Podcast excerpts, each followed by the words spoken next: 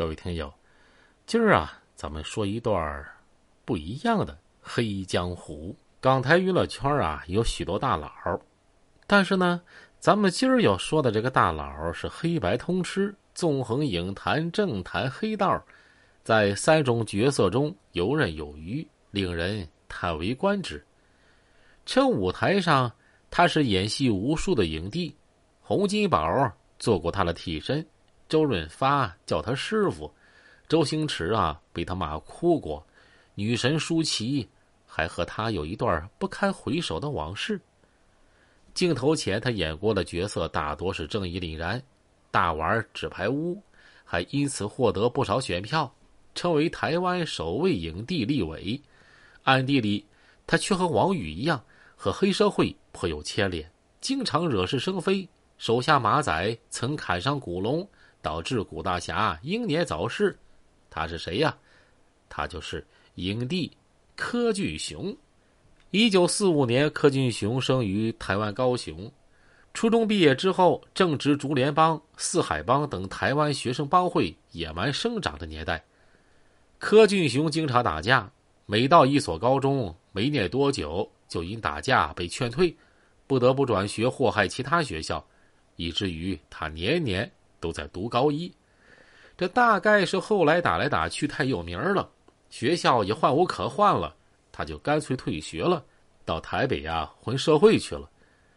那个时候，他有个同学在国立艺专就读，天天翘课，为了应付老师点名，就让柯俊雄去代替他。有心栽花花不开，无心插柳柳成荫。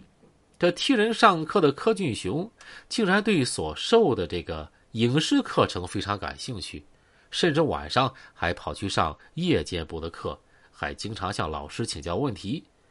一来二去，老师被这个勤奋好学的冒牌学生啊给感动了，于是就介绍他去电影公司工作。初到电影公司的柯俊雄，人高马大，长相英俊。但是，非科班出身的他不能靠脸吃饭，只能打打杂，干一些粗活。可是啊，他干得兢兢业业的，任劳任怨。后来干起了助理、灯光、场记。片场临时演员不够的时候，他还能上场跑个龙套。那个时候，他时不时被剧组里其他人欺负一番，然而他只能忍气吞声。一次偶然的机会。柯俊雄得到大导演李航的关注，让他在剧组打杂，跟着学了些表演，摸索到一些窍门而那个时候，二十多岁的古龙还在混江湖呢，在四海帮帮人看场子，经历刀光剑影的磨砺，也开始像梁羽生等大佬一样写起武侠小说。一九六三年，香港电懋公司前往台湾招聘演员。在一万多名报名者中，柯俊雄通过三轮甄选脱颖而出，同时入选的还有陈曼玲。因为这场演员招聘声势浩大，被媒体关注，他们一夜成名。终于迎来曙光的柯俊雄，怎么也没料到，他人生大戏中的第一个反转就这么来到了，竟让他是无比尴尬。一夜成名的柯俊雄在招聘的时候。谎称自己高中毕业之后已经服过兵役，可以随时申请赴港。这个宝岛的政策是男性青年必须服兵役，否则不能出境。那个时候已经成为新锐武侠作家的古龙大侠，就是因为逃脱兵役，无法去香港和金大侠、倪大侠见面，要不然啊，成名会更早的。可当电懋公司打算带他们去香港的时候，柯俊雄却被查出。没服兵役，只能被留在台湾。此事被媒体曝光，柯俊雄又出了一次名儿。可是啊，祸兮福所依，谁知人家柯俊雄命好，电懋没去成，竟然还成功躲过一场劫难。那个时候，电懋公司在港台乃至东南亚都是领军者，是邵氏最有力的竞争者，势不可挡。一九六四年。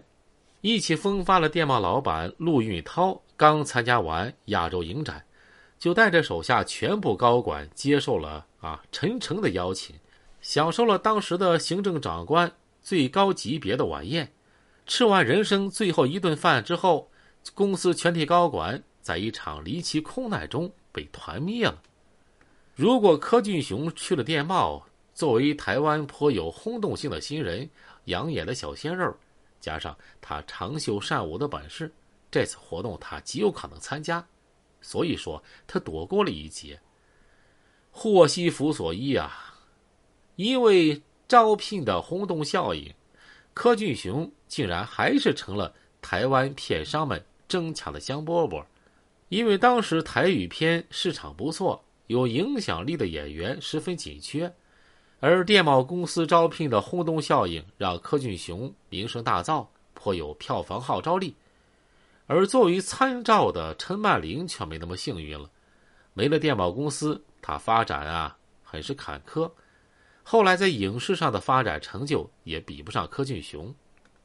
在《一拳救主》中，柯俊雄受邀出演了平生第一次男主角。